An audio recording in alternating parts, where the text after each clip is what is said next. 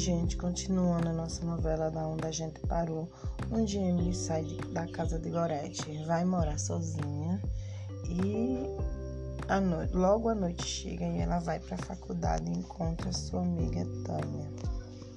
Tânia olha para para Emily e fala: "Oi, amiga, faz dois dias que eu não te vejo."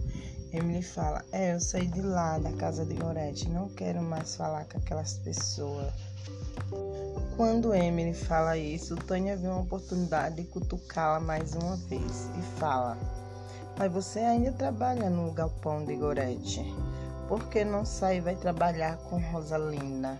Ela tem um emprego ótimo para você, trabalhar na contabilidade.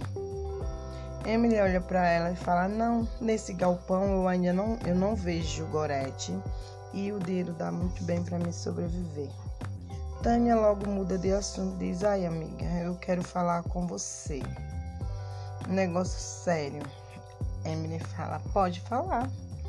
Ela: Não, Tânia, não, aqui não posso falar com você, mas posso ir dormir na sua casa hoje? Emily olha para ela e fala: Sim, só não quebra nada, porque tudo que tem lá não é meu, veio junto com a casa. Elas, a é, Tânia olha para ela e fala: Tá bom, tá bom, amiga. E elas começam a rir.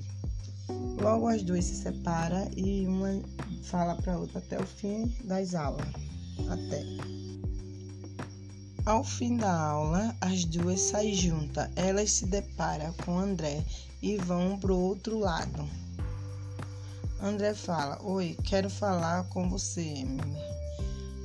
Não quero falar com você. Sai daqui, Emily fala.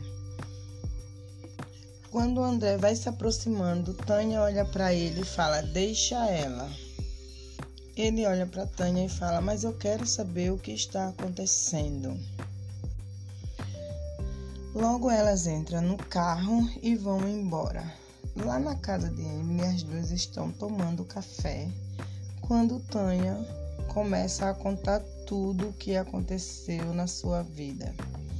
Ela começa a falar: Fui jogada no lixo, criança. Então Rosalinda me pegou para criar.